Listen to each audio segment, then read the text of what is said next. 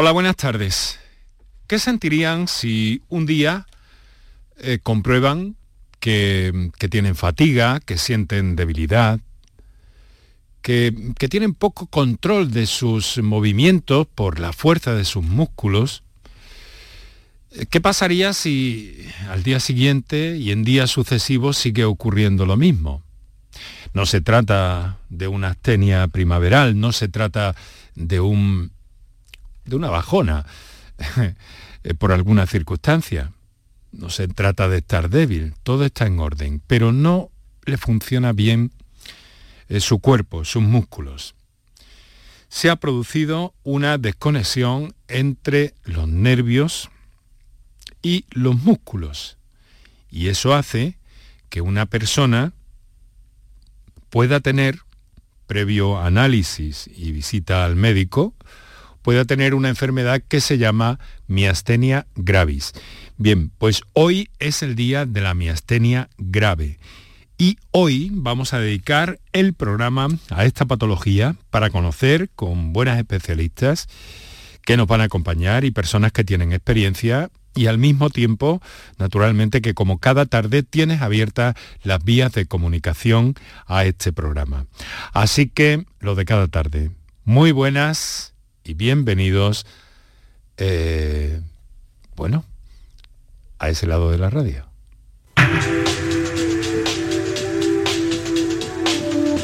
Canal Sur Radio te cuida. Por tu salud. Por tu salud con Enrique Jesús Moreno. Así que muchas gracias por estar ahí. Vamos a ocuparnos de esta patología, día de la misma para visibilizarla una patología que hasta donde hemos podido saber, pues hace algún tiempo era considerada como una de esas enfermedades raras. Sin embargo, eh, quizá estaban envueltas, ahora se lo preguntaremos a las especialistas, en ese halo eh, que se llama enfermedad infradiagnosticada, es decir, que no todos los casos, esto ocurre muchísimas veces, pero no todos los casos estaban eh, diagnosticados perfectamente.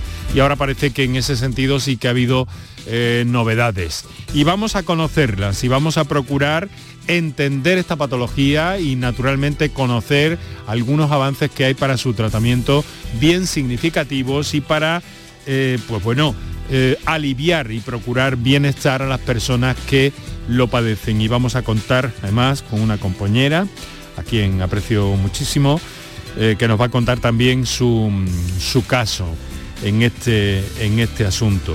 Miastenia gravis, ese es nuestro eje de hoy y ahí tienen los teléfonos y líneas para intervenir, si les parece bien, en este programa. Para contactar con nosotros puedes hacerlo llamando al 95 50 56 202 y al 95 50 56 222 o enviarnos una nota de voz por WhatsApp al 616 135 135 por tu salud en Canal Sur Radio. Vamos a repasar brevemente antes algunos datos relacionados con eh, la pandemia en la que todavía estamos inmersos, recuérdenlo, y que sigue eh, causando dolor, y no solo dolor, también muerte.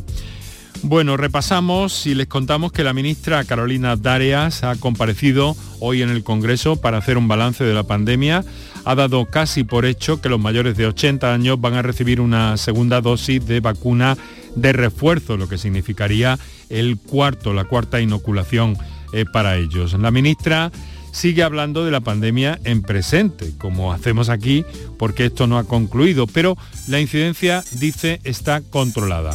Es alta en mayores de 60 años, el riesgo de hospitalización ha bajado un 63% y el de fallecimiento un 57% la última recomendación de la ponencia de vacunas estaría en la cuarta dosis, como decimos, para los mayores de 80 años. Escuchamos las palabras de la ministra Carolina Darias. Las personas expertas creen, y la Comisión de Salud Pública también, que aunque será necesario administrar una segunda dosis de recuerdo, todo apunta a que sí, deberá establecerse el momento más adecuado, más apropiado según la situación epidemiológica, siendo altamente probable, y ahí lo dejo, eh, más adelante con la llegada de nuevas vacunas adaptadas a variantes. Segunda dosis de refuerzo que equivaldría, como hemos explicado al principio, a la cuarta, a la cuarta dosis. Hay 40 millones de españoles que tienen la pauta completa de vacunación. Es un dato que nos pone en cabeza en el ranking mundial en inmunización y que nos ha permitido controlar esta pandemia. Por otra parte, quiero hacerles llegar también en torno a la COVID-19 que aumentan las sentencias judiciales que consideran los contagios por COVID accidente laboral. Esta semana hemos conocido las de un juzgado de Jerez y otro de Granada. El catedrático de eh, Derecho del Trabajo de la Universidad de Sevilla, Eduardo González Viedma, nos ha contado en Canal Sur Radio eh, que la dificultad está en determinar dónde se produjo el contagio. Jurídicamente el coronavirus no está incluido en el catálogo de enfermedades profesionales, por lo que se considera accidente laboral siempre y cuando se pueda demostrar en cada caso la relación del trabajo con la enfermedad. El problema que hay con el COVID, según el catedrático González Viedma, es cómo eh, se demuestra que se ha adquirido en el trabajo cuando es una enfermedad que ya la ha pasado casi todo el mundo. ¿Cuál es el problema que tenemos con el COVID? Problema, digamos, jurídico, judicial o a nivel de prueba. Pues que como es una enfermedad pues, que ha pillado casi todo el mundo, ¿cómo podemos demostrar eh, jurídicamente, o sea, no por intuición que se ha adquirido precisamente en el trabajo? ¿Cómo, cómo demostrar que lo ha, que lo ha cogido, mm, pues no sé, eh, en el trabajo y no en la oficina de su casa? En el caso de la sentencia de Jerez, la persona fallecida era, trabajaba en limpieza y se ha podido demostrar que nadie de su, de su, familia se contagió, por lo que el juez ha estimado que se infectó en el hospital. Según este catedrático, el profesor González Viedma, si se hicieran masivas este tipo de sentencias, el coste para las mutuas de accidentes y para la administración, ha dicho, sería colosal. Y un apunte más en el día de hoy en el que vamos a hablar de eh, miastenia gravis pero un apunte que tiene que ver con la COVID. España ya no va a someter a los controles sanitarios COVID a los viajeros que lleguen del territorio, que lleguen a nuestro territorio procedentes de países asociados al espacio Schengen. Así lo ha publicado el Boletín Oficial del Estado. Sí que se mantienen los controles para viajeros que no procedan de la Unión Europea ni de países asociados a Schengen y que incluyen al menos la toma de temperatura, control documental y un control visual sobre su estado físico. Sanidad justifica este cambio por la mejora de la situación epidemiológica de la pandemia que está haciendo que muchos Estados miembros ya no exijan a los viajeros de dentro de la Unión Europea que presenten certificados COVID ni tampoco impongan otras restricciones. También por las altas tasas de cobertura vacunal por encima de la media de la Unión Europea y por la situación favorable del sistema sanitario español, se considera.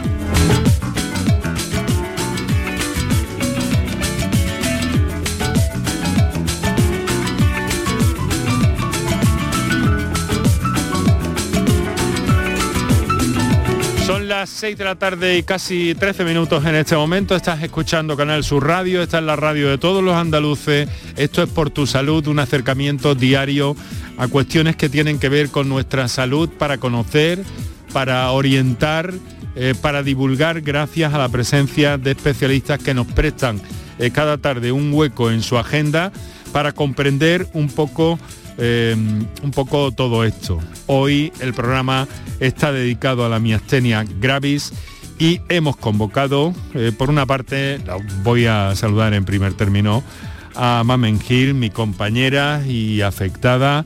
Buenas tardes, Mamen. Hola, buenas tardes, Enrique. ¿Cómo estás? Pues bien, la verdad es que bien.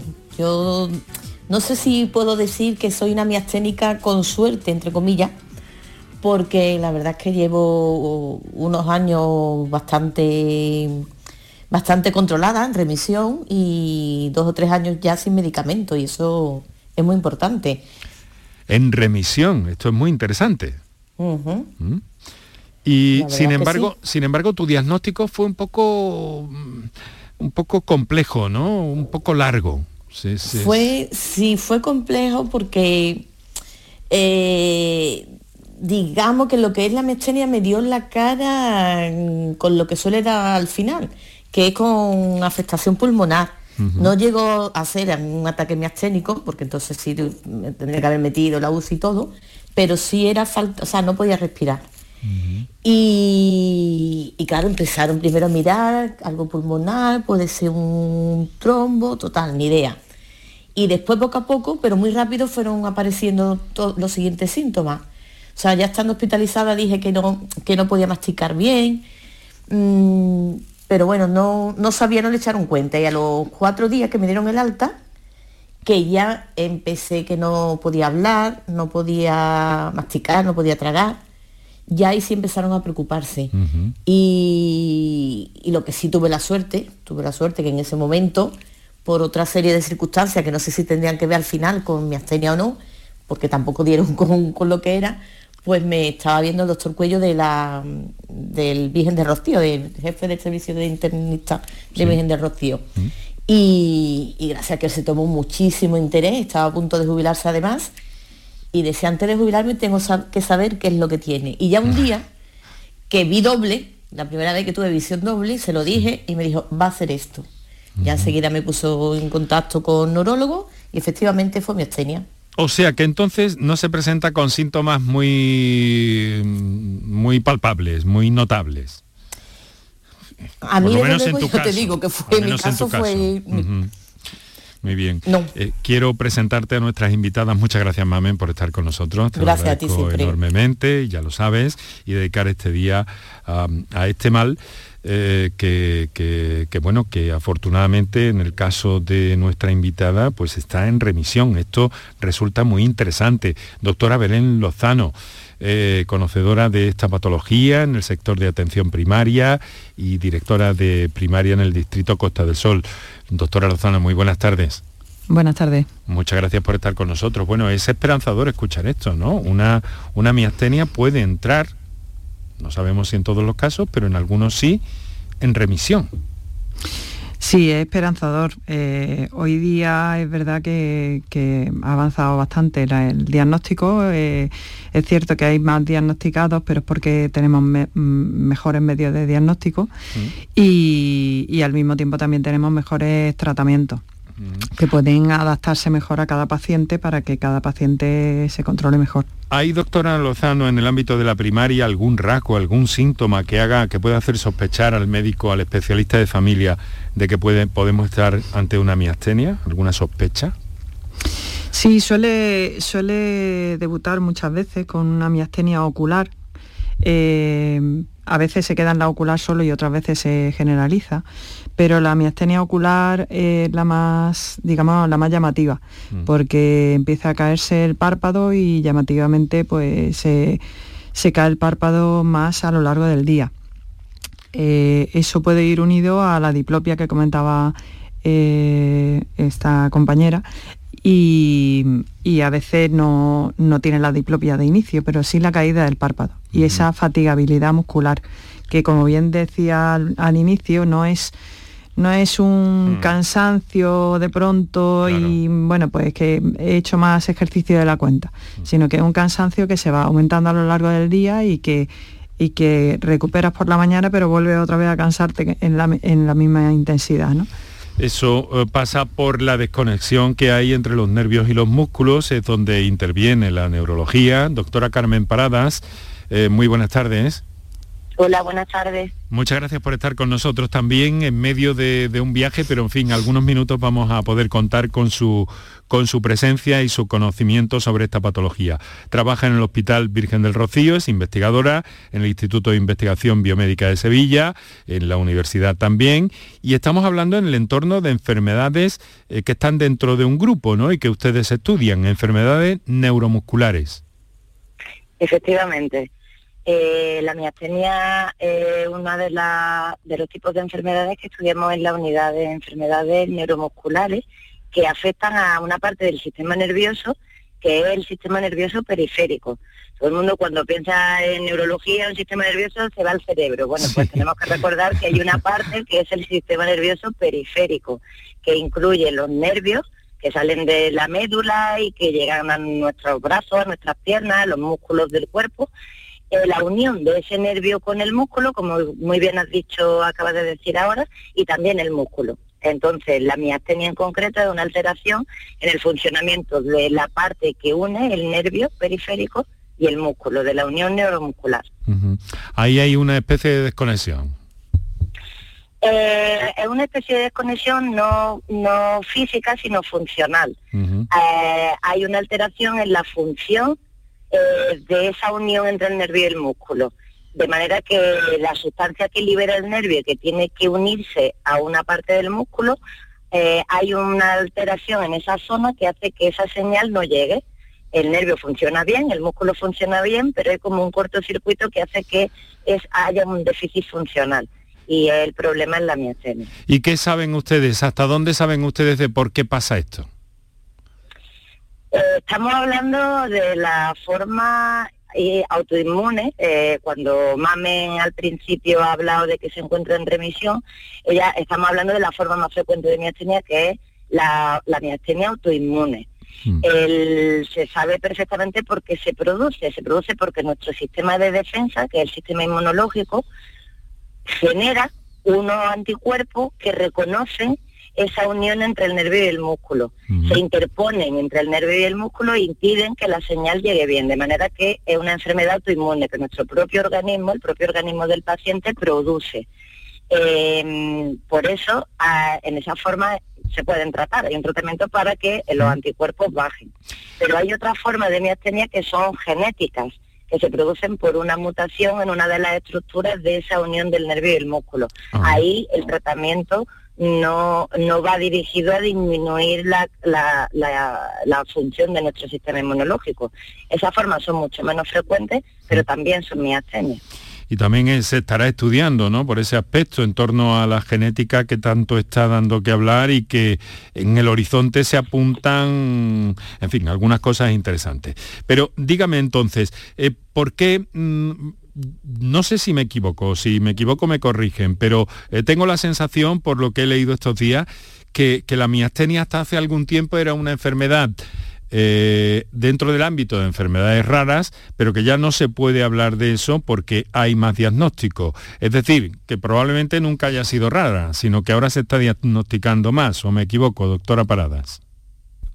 A ver, el concepto de enfermedad rara lo determina la Organización Mundial de la Salud. Una enfermedad rara es la que tiene una frecuencia, una prevalencia menor de 5 casos por cada 10.000 habitantes. Esa es la definición de enfermedad rara. La miastenia entra dentro de esa definición.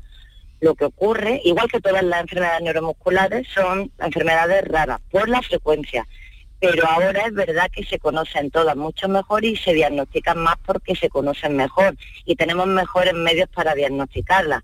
Antes eh, un paciente miasténico perfectamente podía estar toda su vida con un párpado cerrado, exactamente, un párpado cerrado, como bien ha dicho Belén, es una enfermedad que fluctúa entonces podíamos tener pacientes que estaban en una época de su vida con un párpado cerrado, viendo doble, luego por el motivo que sea, un embarazo, por ejemplo, en los embarazos el sistema autoinmune baja de manera fisiológica, entonces los pacientes se encontraban mejor. Recuerdo una paciente que tuve en un hospital donde yo trabajaba hace muchos años, que tenía, había tenido siete hijos porque ella cuando se encontraba bien era en el embarazo, entonces ella quería estar embarazada siempre, porque era cuando mejoraba la miastenia. Eh, entonces ahora eso ya no, no pasa, no, no pasa o no debería pasar, claro. Mm, se conoce mucho mejor. Ya, ya, ya, esto por un asunto hormonal quizá o algo, ¿no? Eh, claro, en el embarazo, bueno, pues para evitar un rechazo del sistema inmunológico al feto, pues de forma fisiológica el sistema el sistema inmunológico baja su capacidad de respuesta y entonces, bueno, pues los anticuerpos que se forman en un paciente miasténico también disminuye y de forma natural se encuentran mejor. Esa es la norma, no siempre pasa, pero, es muy frecuente que lo veamos. Es algo verdaderamente curioso, doctora. Bueno, pues quiero agradecerle mucho que esté con nosotros. Carmen Parada va a estar algunos minutos y luego nos quedaremos con la doctora Belén Lozano. Muchas gracias, doctora, y muchas gracias a mi querida compañera eh, Mamen Gil, que nos acompañan también. Ahora vamos a recordar a nuestros oyentes eh, cualquier experiencia, cualquier duda, cualquier orientación que necesiten o cualquier experiencia propia que quieran hacernos llegar, que como siempre tienen disponibles estas líneas telefónicas que vamos a recordar, un par de minutos para nuestros anunciantes y enseguida entramos en materia. Para contactar con nosotros puedes hacerlo llamando al 95 50 56 202 y al 95 50 56 222 o enviarnos una nota de voz por WhatsApp al 616 135 135. Por tu salud en Canal Sur Radio. El 19 de junio de 2022 son las elecciones al Parlamento de Andalucía. Aunque vivas lejos de tu pueblo, de tu tierra, de tu ciudad, nada te impide votar. Sigue las instrucciones de la Oficina del Censo Electoral. Si estás inscrito en el CERA, puedes cumplimentar el impreso de solicitud que encontrarás en www.exteriores.gov.es. Remítelo hasta el 21 de mayo a la Oficina del Censo Electoral y te enviarán la documentación para votar. Ahora puedes optar por depositar tu voto en la oficina o sección consular del 15 al 17 de junio o enviárselo por correo certificado hasta el 14 de junio. Para más información consulta www.ine.es o www.exteriores.gov.es. 19 de junio de 2022. Elecciones al Parlamento de Andalucía. Infórmate llamando al teléfono gratuito 919-0622 o entra en eleccionesparlamentoandalucía2022.es. Junta de Andalucía. Chano, ¿nos disfrazamos de factura de la luz para asustar al personal? ¡Tequilla! Con Hogar Solar ahorras tanto que eso ya no da yuyu. ¿Hogar Solar? Claro, no como mi cuñado Alfonso que riega todos los días una lámpara creyendo que le va a crecer una planta fotovoltaica. Hogar Solar, la luz que te ayuda a ahorrar. Ahora mismito voy a ponerme yo la plaquita. Piensa en algo necesario para la vida, algo natural, algo que fluye por la grita más pequeña, el agua. Ahora imagina un lugar donde relajarte, donde sanar por dentro y por fuera. Hotel Balneario San Nicolás, un destino único donde el agua emerge desde el interior de la Tierra a 47 grados y medio. Visítanos en Alama, muy cerca de ti. Más información en balneariosannicolás.es. Recuperar tu pelo está mucho más a tu alcance de lo que puedas imaginar. En Clínicas Beyman ponemos a tu disposición especialistas de primer nivel en microinjerto. Prestigiosos doctores y un magnífico equipo de técnicos harán que recuperes tu pelo de una forma sencilla, indolora y lo más importante, con resultados garantizados. Beyman Capilar, con la seguridad de Clínicas Beyman. El resumen de la jornada con la última hora del deporte, la economía y el análisis lo tienes en el Mirador de Andalucía. De lunes a viernes desde las 7 de la tarde con Natalia Barnés. Quédate en Canal Sur Radio, la radio de Andalucía. Para contactar con nosotros puedes hacerlo llamando al 95 50 56 202 y al 95 50 56 222 o enviarnos una nota de voz por WhatsApp al 616-135-135. Por tu salud en Canal Sur Radio. Son las 6 de la tarde y 27 minutos. Me gusta saludar eh, siempre a nuestros oyentes más allá del propio directo de la radio en el que estamos a esta hora de la tarde, a quienes nos sintonizan durante la redifusión de este programa en la madrugada de cada día en Canal Sur Radio y a través de las plataformas Canal Sur Más, canalsur.es, eh, que pueden tener acceso al mismo y desde luego también en la aplicación para el teléfono que es absolutamente recomendable, Canal Sur Radio, donde pueden eh, acceder a cualquier sonido, a cualquier eh, programa de esta marca y a cualquier hora del día de la noche y no solo eso, también en cualquier parte del planeta. Les recuerdo también que estamos en facebook.com barra por tu salud y que también tenemos un Twitter arroba por tu salud CSR. Rogamos que también utilicéis esas vías en un momento dado para comunicarnos o hacernos propuestas como alguien que nos hace llegar una sugerencia que no tiene que ver con el epígrafe de hoy del programa, pero que recogemos y que abordaremos en, en, su momento. Nos ha querido enviar un texto, pero no podemos ocuparnos hoy de un tema eh, mm, para el que no están convocados nuestros especialistas. Por una parte, la doctora Belén Lozano, por otra, la doctora Carmen Paradas. Eh, vamos a ver, eh, doctora, si, si les parece, eh, voy a dar prioridad, y sé que no la puedo entretener mucho, Carmen, pero vamos a dar prioridad a una llamada que tenemos pendiente que nos acaba de entrar, eh, para que no esté esperando al, teléfono, tampoco nuestro oyente, tanto tiempo, y que eh, nos sirva también para escuchar a eso, a nuestros oyentes que son a los que nos debemos. Estamos al habla con Manuel desde Tomares, en Sevilla. Manuel, buenas tardes. Hola, buenas tardes. ¿Qué hay?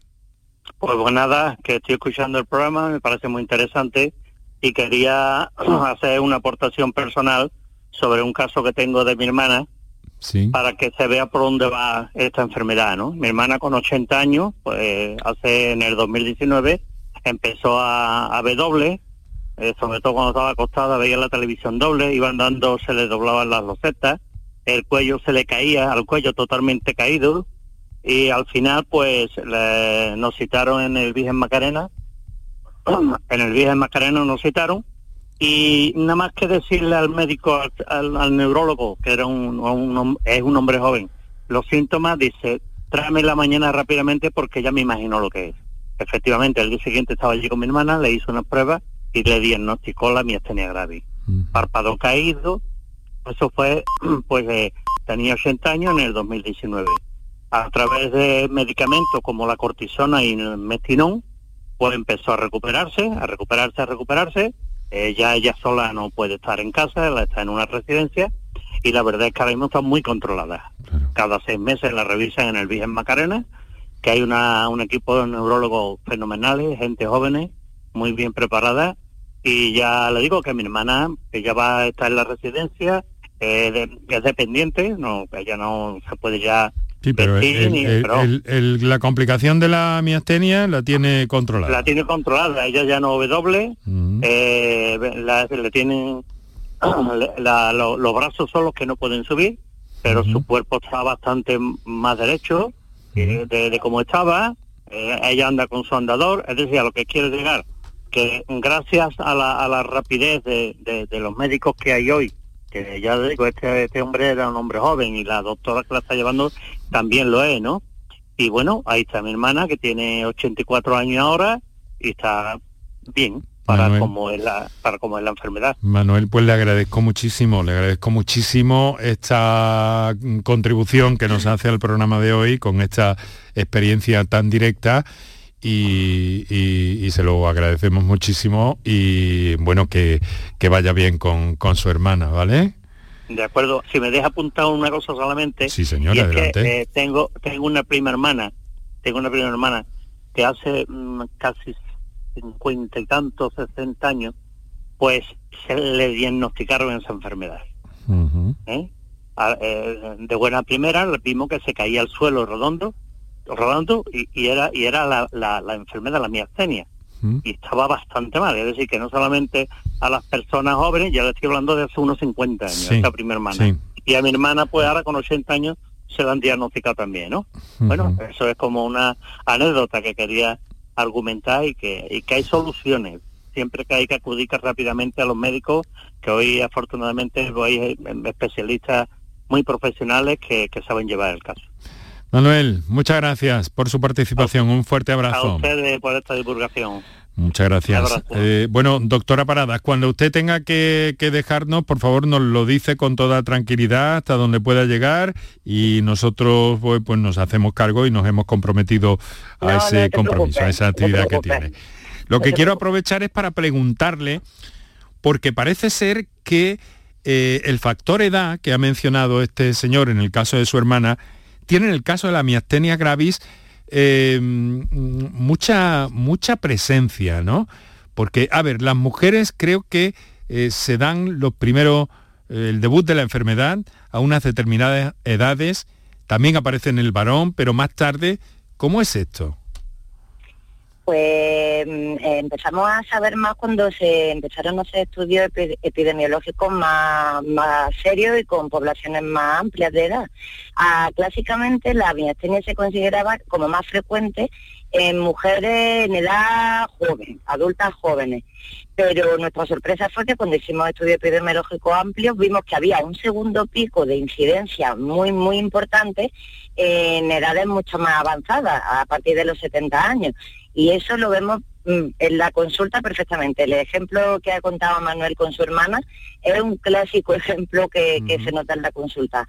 Pacientes de edad avanzada y que suelen, suelen por lo general responder muy bien al tratamiento. Entonces que se quite ya el, cliché antiguo de una enfermedad de mujeres jóvenes, porque no es así. Em, doctora Lozano, eh, esos tratamientos, ¿cómo van? ¿En qué consisten? ¿Qué herramientas tienen ustedes para para, mm, para tratar la miastenia gravis? Bueno, lo podría explicar mejor la doctora Parada porque es neuróloga, especialista en esto, pero bien es cierto pues que... Le, pedimos la palabra y luego nos dice cómo hacen ustedes el seguimiento en primaria. De acuerdo, vamos, Lo digo porque yo creo que sí, más... sí. Lo, lo, entendemos. Venga, pues entonces una más para la doctora Paradas. Eh, bueno, seguro que Belén lo hubiera explicado estupendamente. Sin duda. Pero bueno, eh, los tratamientos fundamentales, el principal y el que tiene una respuesta más rápida, es, como ha dicho Manuel también con su hermana, eh, los corticoides. La prednisona, a dosis a dosis alta, no a dosis bajita, a dosis plena, es un tratamiento que normalmente en tres meses, tomándolo diariamente, en un 80% de los pacientes vamos a ver una mejoría muy clara. Eh, los pacientes que no responden al tratamiento con prednisona se debe asociar otro fármaco que baje el sistema inmunológico, lo que he explicado al principio. Nuestro sistema de defensa el que produce los anticuerpos, pues tenemos que frenarlo y lo frenamos con otros fármacos inmunosupresores. Son fármacos que toman, por ejemplo, los pacientes que están trasplantados. Ese tipo de fármacos eh, se tienen que asociar a los corticoides. Y luego hay una intervención que ya no es farmacológica, que es eh, quirúrgica, que se ha demostrado muy eficaz en personas menores de 60 años que tienen anticuerpos, un tipo de anticuerpos concretos positivos, y es la extirpación de una glándula que tenemos todos debajo del esternón, el hueso este que hay en mitad del pecho. Hay una glándula que se llama timo, pues si se estirpa los restos de esa glándula, también se ha demostrado que el control de la miastenia mejora en un grupo de pacientes con anticuerpos positivos. Ah, caramba, entonces eh, hay una solución quirúrgica también para la miastenia, en algunos con casos. soporte quirúrgico, no es eh, el, término que ha, que ha dicho Belén al principio, remisión, es lo que nosotros hablamos en miastenia. Cuando el paciente llegue y te dice, me voy a curar, curación en una enfermedad autoinmune no se puede decir porque no te puedes curar de tu propio organismo, es tu propio organismo el que produce la enfermedad. Pero sí, en un tanto por ciento elevadísimo de los casos, llegamos a remisión completa, que significa ausencia de síntomas sin necesidad de tratamiento. O sea, está ahí, pero no hay... Qué, interesante, ¿no? Todo esto y que gracias a, las últimas eh, investigaciones, la sensibilidad médica e investigadora, pues se consiguen mm, buenos resultados que en cualquier caso son eh, francamente llamativos. Ustedes están acostumbrados a esto todos los días de alguna forma, pero bueno, tiene un valor eh, ciertamente importante. Entonces, cuando todo eso se produce, luego he escuchado, doctora Lozano, que hay revisiones con, con la neurología, eh, cada seis meses aproximadamente, no sé si será un, espacio de tiempo eh, estándar de alguna forma, pero sí que tienen un seguimiento también desde primaria, ¿no es cierto? Sí, sí, es cierto. Nosotros tenemos que hacer el, seguimiento del paciente, pues como bien dice la neuróloga o el neurólogo hace el seguimiento en consulta, pero nosotros somos los que estamos cerca del paciente. Entonces, mm. ante cualquier cambio de síntoma o cualquier Em, duda, pues van a estar consultando con nosotros y vamos a ir viendo la evolución de si están respondiendo bien al tratamiento o no. ¿Tiene además del tratamiento farmacológico algunas eh, medidas o algunas acciones complementarias que puedan ayudar a, reducir, a controlar la, enfermedad?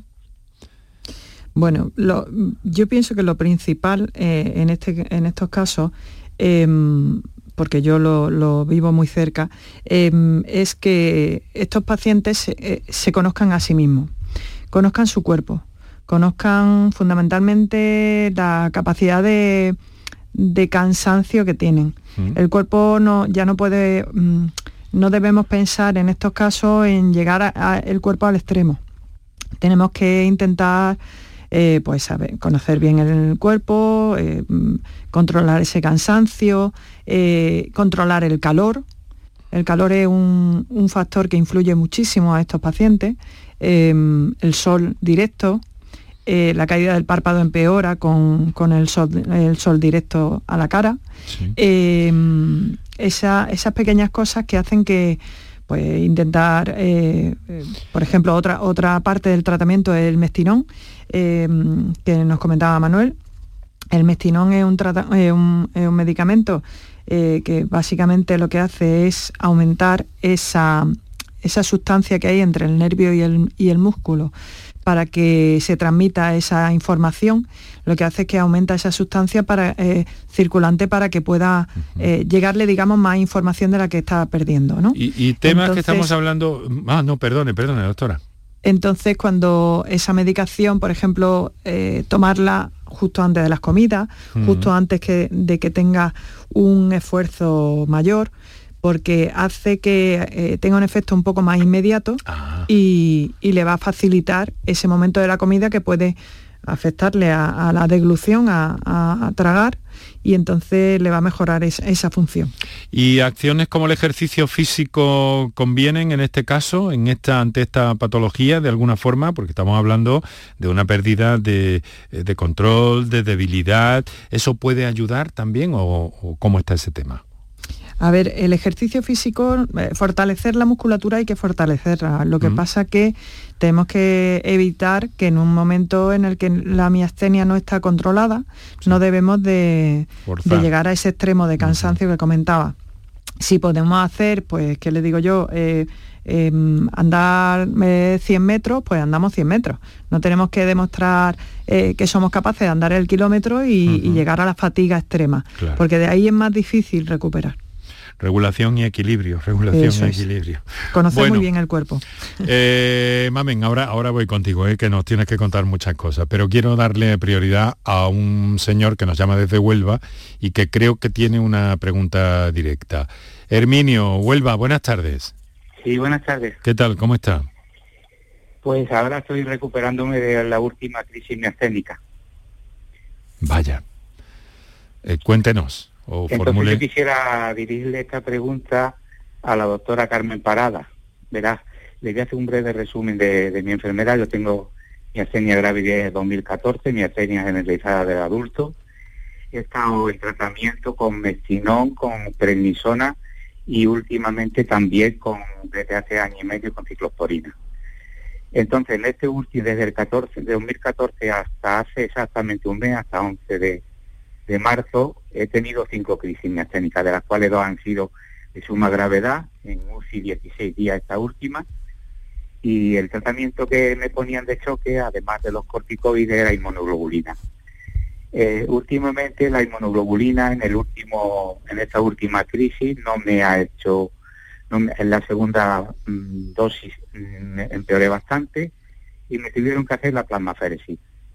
Después de la plasmaféresis de estar 16 días en UCI, me pusieron un inmunoglobulina otra vez, fui recuperando lentamente, estuve 29 días en el hospital, como les digo, y ahora pues eh, la pregunta que yo quería hacerle es que después de tanto tiempo con corticoides, los corticoides, eh, ya una vez en la última crisis eh, tuve un efecto rebote en el que me tomaba 60 miligramos, así durante unos tres meses o así como ha comentado, y, me, estaban, se me echaban mucho los pies, me daban muchos muchos calambres, me salían unas manchas rojas por el cuerpo, que ha sido prácticamente o últimamente, la última crisis, un tratamiento refractario, por decirlo de, lo que yo he leído a veces de la miastenia, ¿no? Entonces, eh, mi pregunta es que eh, sé de otros tratamientos que son con más efectos secundarios, más lesivos para el organismo, pero parece ser que el, en, caso de, problemas refractarios de tratamiento van bien, por ejemplo, el retuximab. Y yo quisiera que me dijese la doctora si sería aplicable ese tratamiento a mí. Desde luego, Yo terminé, ya les digo a tu mes. Sí, desde luego Herminio está al día y perfectamente comprometido con, con, este, con esta enfermedad. Vamos a trasladarle eh, en la medida de lo posible lo que pueda orientarle la doctora eh, paradas, ¿vale? Sí, Doctora. vale. Gracias, Herminio. Eh, ¿Sabes qué, qué anticuerpos tienes? ¿Tienes anticuerpos positivos? Pues realmente no lo sé, creo que sí, que realmente no lo sé, eh, porque no soy tan exacto como para eh, estudiar si los cuerpos, el tipo de, anticuerpos que tengo, no lo sé. Bueno, eso es, vamos, lo en el informe, eso todos los pacientes con miastenia se le piden fundamentalmente dos anticuerpos, que son los que están, y es una prueba diagnóstica, los tienes que tener hecho y bueno, eso lo ves tú en el informe. El rituximab, a ver, primero que yo no, te puedo dar una pauta concreta para ti porque, como tú comprenderás, hay muchos factores que determinan qué tratamiento es el mejor, incluyendo otras patologías que puedas padecer. Pero hay muchísimo arsenal, no solamente la ciclosporina, hay ni el rituximab, otros muchos fármacos que pueden disminuir eh, y bajar la actividad del sistema inmunológico. Y dependiendo del anticuerpo que tenga, el rituximab puede ser de primera elección o no. Si tiene un tipo de anticuerpo, el rituximab se sabe que es muy efectivo contra ese anticuerpo, pero si no es ese anticuerpo, si es el otro, el rituximab no es de un fármaco de primera ni de segunda línea. Hay otros que se pueden probar antes que el rituximab. Y... sí, si le interrumpo un segundo solamente. Precisamente hoy he ido al médico de cabecera porque eh, aquí en Huelva nos hemos quedado sin una doctora que había de neuromuscular especialista, el Murillo se llamaba, que era la que yo tenía, pero se ha marchado y ahora mismo no tengo neurólogo. La cita que tenía eh, era una cita rápida porque me dieron el alta el 11, el 12 de abril de esta última crisis, me iban a ver ahora el 20 de junio, me la han anulado. Entonces yo he solicitado una derivación a su unidad en el, en el Virgen de Rocío. Digo, a ver si ahí me podían mirar y ver si existe, porque claro, es que eh, las últimas cinco crisis han sido cada vez son más cortas en el tiempo y cada vez más agresivas. Pues nada, si te han derivado allí te atenderemos estupendamente y con los brazos abiertos. Cuando llegues te veremos. hoy lo he solicitado, he traído hoy la carta y la he llevado al centro de salud, en la que me ha dado el médico de cabecera y me la han tramitado hoy. Muy bien. Muy bien, estupendo, pues allí te veremos. Herminio, pues eh, suerte en esta nueva mm, aventura de alguna forma y ojalá que encuentre alivio a esa, a esa situación, ¿vale? Ojalá, porque somos, no somos pocos, aunque parezca que somos pocos, somos bastante. Hmm. Sí, por eso estamos hablando de esto, Herminio, no, te, no, le quepa la, menor duda, que hablamos y seguro que, eh, que muchas personas están ahí en torno a este, a este problema y a esta situación, a esta enfermedad. Un abrazo fuerte, Herminio. Suerte. Pues muchísimas gracias. ya sabe que ya sabe que la esperan en, en, la unidad con los brazos abiertos, como ha dicho la doctora, ¿vale? Pronto para ver Venga. si encuentra alguna solución. Un saludo, Herminio. Muchísimas gracias. Bueno, vemos también, doctora Paradas, entonces que se presentan eh, crisis de alguna forma, ¿no? Que se presentan a modo de, de brotes, ¿no? Sí, como he dicho al principio, una enfermedad fluctuante, entonces los síntomas ni son siempre los mismos, eh, ni con la misma intensidad, y bueno, y cuando hay una exacerbación muy intensa de esos síntomas y, y, de forma relativamente rápida, pues se puede llegar a lo que se llama una crisis miasténica. Pero la crisis miasténica, la definición es que tenga afectación respiratoria que requiera un soporte ventilatorio. Ahí es cuando hay una crisis miasténica. Claro, es mm. porque puede atacar a, zonas en un momento a cualquier músculo, cualquier músculo. Cualquier músculo, nosotros necesitamos músculo para respirar, para expandir la caja torácica. Si afecta a la, a la función de esos músculos, pues también te cuesta respirar, o al diafragma, por ejemplo. Claro, claro, claro. Y una cosa, si me permite, un detalle muy importante que quiero decir. Se está hablando todo el rato de cansancio. Todo el rato de cansancio, de cansancio. Yo quiero apostillar que lo que provoca la miastenia es debilidad. O sea, la sensación de cansancio es porque tiene el músculo débil. Si no hay debilidad, por muy cansado que esté, no es síntoma de miastenia. La miastenia, el cansancio viene porque aparece debilidad que se puede objetivar. Entonces muchas veces los pacientes se meten en internet, buscan en Google y bueno, y ahí encuentras de todo sin filtrar. Muchas veces mm, gente que tampoco tiene una miastenia, pero lo han leído y yo creo que tengo esto, es que me canso. El cansancio lo puede tener mucha gente, lo que provoca la miastenia es debilidad. Debilidad. Eh, ha, hecho muy bien eh, dejándonos esa precisión. Doctora, sé que tiene usted compromisos. Eh, me encantaría seguir con usted. Repetiremos sobre este asunto y sobre enfermedades neuromusculares, un tema tan interesante que afecta a tantas personas, pero le, la voy a liberar de alguna forma para que continúe su, su agenda y agradecidísimo porque nos haya podido prestar estos minutos de su tiempo.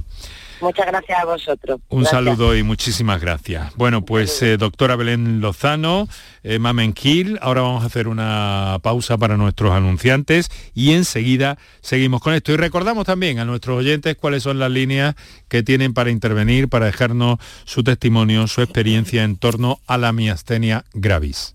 Para contactar con nosotros puedes hacerlo llamando al 95 50 56 202 y al 95 50 56 222 o enviarnos una nota de voz por WhatsApp al 616 135 135 por tu salud en Canal Sur Radio.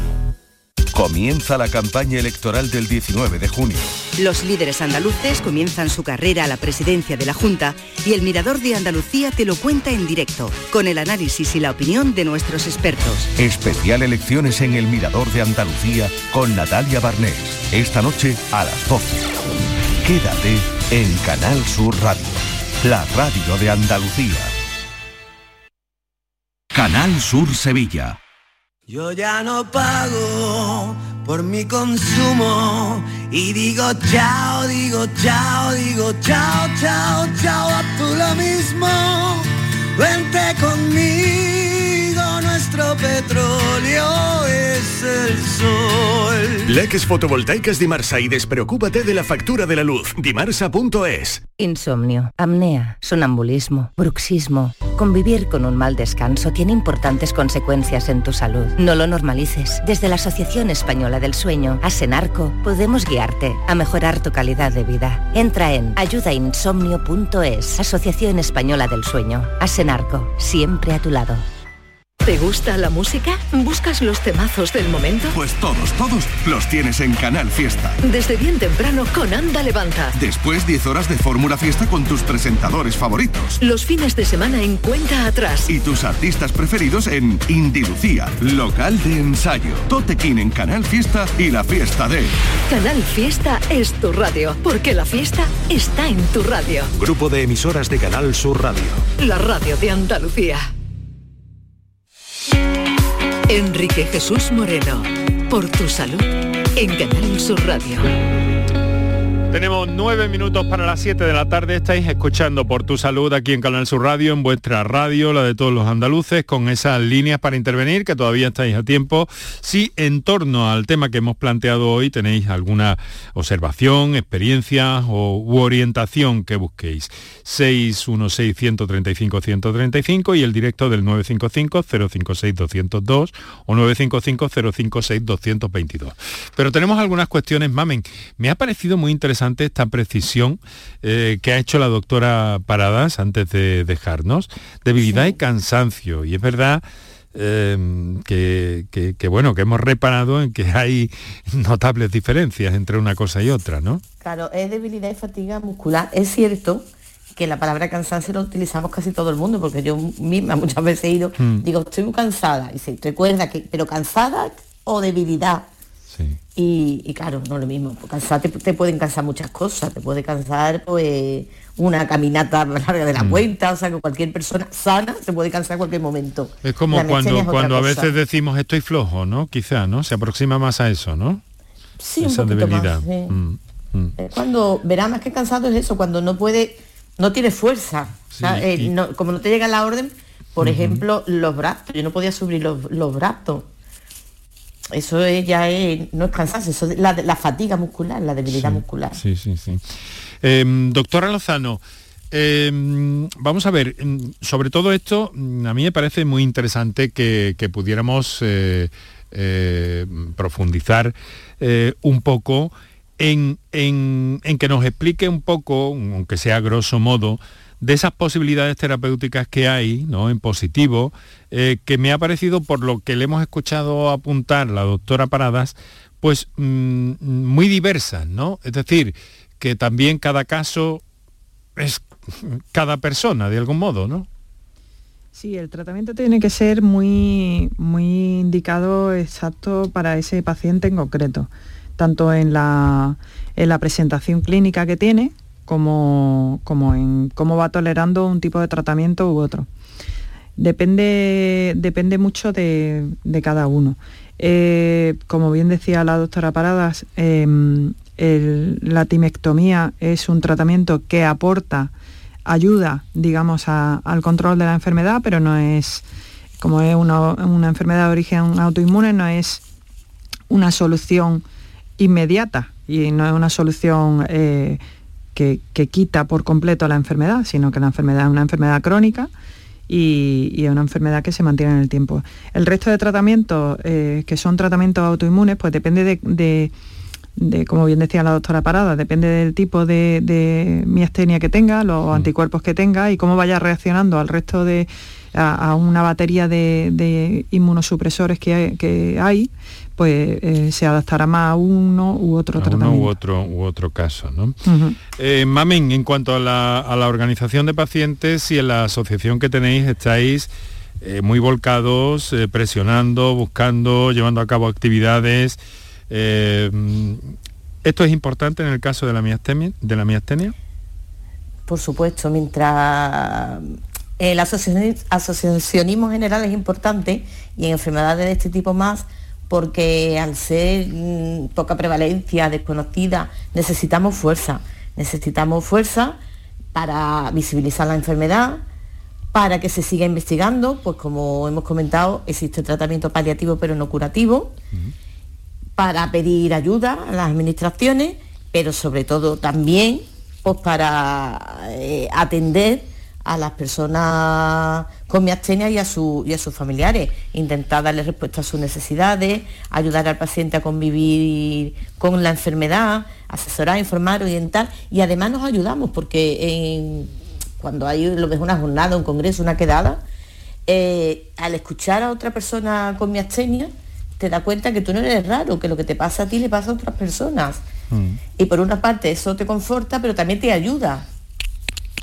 Este papel de es muy importante. Mm. Este papel de las asociaciones de pacientes, doctora Lozano, em, eh, están jugando últimamente un papel muy especial en el ámbito de la salud, de la sanidad, y incluso del aspecto administrativo, ¿no? Sí, eh, es muy importante pues porque, bueno, eh, es verdad que los médicos pues somos médicos, entendemos de medicina o, debemos entender de medicina, como a mí me gusta decirlo, pero sí que es cierto que, tenemos que entender al paciente. La medicina y la enfermedad es una cosa y el paciente es otra. El paciente es la persona que vive esa enfermedad. Y eso lo podemos saber cuando escuchamos al paciente, cuando eh, entendemos y nos ponemos en su lugar, eh, por supuesto la palabra empatía, pero la empatía llevada al, punto de, comprender qué es lo que está sintiendo el paciente. En este tipo de enfermedad es muy difícil eh, llegar a entender bien al paciente, pues porque, bueno, pues, para empezar, pues si ya hemos tenido esa digamos, eh, intercambio de opinión entre si es cansancio, es debilidad, si es fatiga muscular, eso a, cualquier paciente le dices tú, ¿y esto cómo, cómo, lo, cómo lo puedo entender? Eh, el paciente mm, te va a explicar claramente lo que le ocurre. Lo que hay es que eh, pararse y escucharlo. Esa actitud casi casi doctora es terapéutica ya de por sí, ¿eh? Claro, claro, es que es muy importante. Es que el paciente cuando se siente escuchado, cuando se siente entendido, tú realmente ya vas a poder eh, como médico, pues, eh, digamos, aclarar tu idea, aclarar los síntomas, aclarar el enfoque de la enfermedad, pero primero tienes que saber qué es lo que tiene el paciente. Bueno, hoy está siendo el día de la miastenia gravis, del que nos hemos ocupado en el programa, y quiero pedirte, Mamen, que seas tú quien cierre un poco esta edición del mismo. Eh, no sé si hay algún aspecto destacado que, creas que, debamos reflejar en el programa de hoy, o en fin, algún llamamiento también también desde el ámbito del asociacionismo de pacientes en torno a la miastenia gravis, lo que tú estimes oportuno. Bueno, a los pacientes con miastenia yo le animo que, que se asocien o si no quieren asociarse, que, que miren nuestra página web, eh, los vídeos de YouTube, porque también le, pueden ayudar. ¿Y qué pedimos en general? Pues pedimos sobre todo ser visible, reclamamos una atención especializada y holística por parte del sistema sanitario y sobre todo que se sigan acortando ese plazo para el diagnóstico, que aunque vamos bien, pero todavía queda mucho por hacer y que por supuesto no se deje de investigar. Mamen Gil, compañera, querida amiga, un beso fuerte y nos vemos. Sí, como siempre, muchísimas gracias por todo. Muchas gracias a ti por tu tiempo. Lo mismo que la doctora Belén Lozano en tareas eh, eh, complicadas hoy de agenda, que también ha tenido la amabilidad de acompañarnos desde nuestro centro de producción, desde nuestra emisora, como a mí me gusta decir, de Granada. Doctora Belén Lozano, muchísimas gracias. Nos vemos también a buen seguro. Muchas gracias. Un saludo y muy buenas tardes a todas.